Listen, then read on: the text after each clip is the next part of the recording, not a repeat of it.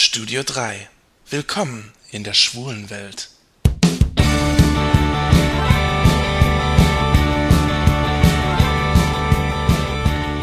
Hallo Jungs, hier ist wieder der Jan aus dem Studio 3 in Saarbrücken.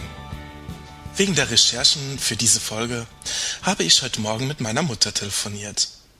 Hallo Mama, ähm, sag mal, in welchem Jahr war das, als ich von Papa den Kassettenrekorder, dieses Doppelkassettendeck geschenkt bekommen habe?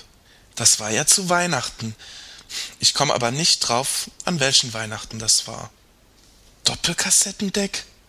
Ich weiß gar nicht, was du meinst. Wie hat das denn ausgesehen?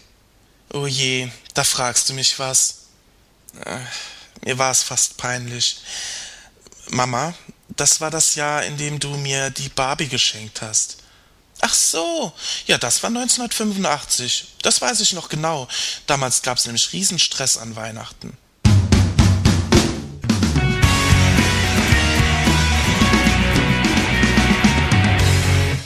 Als ich ein kleiner Junge war, habe ich in der Sesamstraße mal einen Kurzfilm gesehen. Da ging es darum, dass ein Junge sich im Geschäft eine Puppe kauft, hm, damit er mit den Mädchen Puppen spielen kann. Ganz anders als die anderen Jungs, die halt eben eher Jungenspiele spielten. Im Geschäft, von der Verkäuferin angesprochen, für wen denn diese Puppe sei, sagte er, für mich natürlich. Von den anderen Jungs wurde er ziemlich schief angeschaut, aber er machte sich nichts aus dem Gerede der anderen. So warb die Sesamstraße schon in den 80er Jahren für mehr Toleranz. Und ich dachte mir, was dieser Junge kann, das kann ich auch.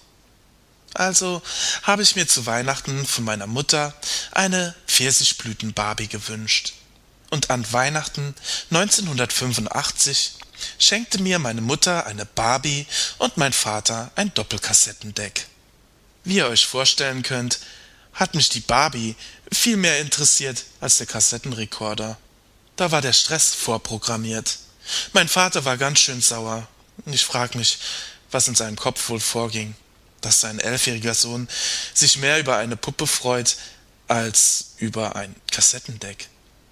Naja, irgendwann waren die Weihnachten vorbei der Stress vergessen und meine Pfirsichblüten-Barbie bekam Familienzuwachs. Diese hübsche Blondine war für mich natürlich der Vorwand, einen Ken kaufen zu können. Und da suchte ich mir natürlich einen besonders attraktiven Ken aus. Einen Ken mit Fliege und Smoking. Bei näherer Betrachtung merkte ich jedoch, dass dieser Ken einen Schönheitsfehler hatte. Unter seiner Anzugshose trug er einen Slip einen eingravierten Slip. In Hautfarben. Also nichts, was man hätte ausziehen können. Die Geheimnisse fremder Männlichkeit blieben mir also weiterhin verborgen. Naja, aber wenigstens hatte meine Barbie jetzt einen Mann. Einige Zeit später überlegte ich mir, dann doch noch einen Ken dazu zu kaufen. Dieser Ken war, untenrum, auch nicht ganz vollkommen, doch wenigstens trug er keine eingravierte Unterhose, und so konnte man einen Blick auf seinen wohlgeformten Hintern werfen. Na ja, meine Cousine hatte auch Puppen, und so spielten wir oft zusammen. Meine Barbie war die Schwester von Jennys Ken. Jenny und ich hatten im Treppenhaus eine Seilbahn aufgebaut, aus Schnüren und Kartons. Doch eines Tages kam es zu einem schrecklichen Seilbahnunglück. Das Seil riss, die Gondel kippte und alle Barbies fielen ins Treppenhaus. Dabei stürzte mein Ken so unglücklich auf einen Treppenabsatz, dass er ein Bein verlor. Das Bein war abgebrochen. Es war unmöglich wieder zu befestigen. Ich war am Boden zerstört. Und mir war klar, der Ken war dahin. Da hatte ich eine Idee. Wir spielten, dass Ken bei diesem Seilbahnunglück ums Leben kam. Wir besorgten uns eine kleine Kiste, legten Ken dort hinein, und bei einer herzzerreißenden Trauerfeier vergruben wir ihn dann im Garten. Ja, so war das. Einige Wochen später überlegte ich mir, es ist doch eigentlich bescheuert, eine Plastikpuppe irgendwo im Garten zu vergraben.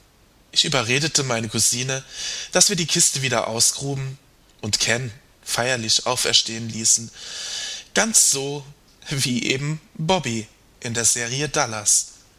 Tja, und so führte das Schicksal, gelenkt von mir und meiner Cousine, schließlich meine Barbie und ihren beinamputierten Ken wieder zusammen. Und meine Barbies lebten glücklich bis an ihr ja, bis ich sie irgendwann auf einem Flohmarkt verkaufte. Ich frag mich, wo sie heute wohl sind. Hm, so war das mit der Pfirsichblüten-Barbie und meinen ersten Erfahrungen mit Plastikmännern. Ich glaube nicht, dass ich bleibende Schäden davongetragen habe. Nur Kens mag ich noch heute. Vorausgesetzt natürlich, sie haben was in der Hose.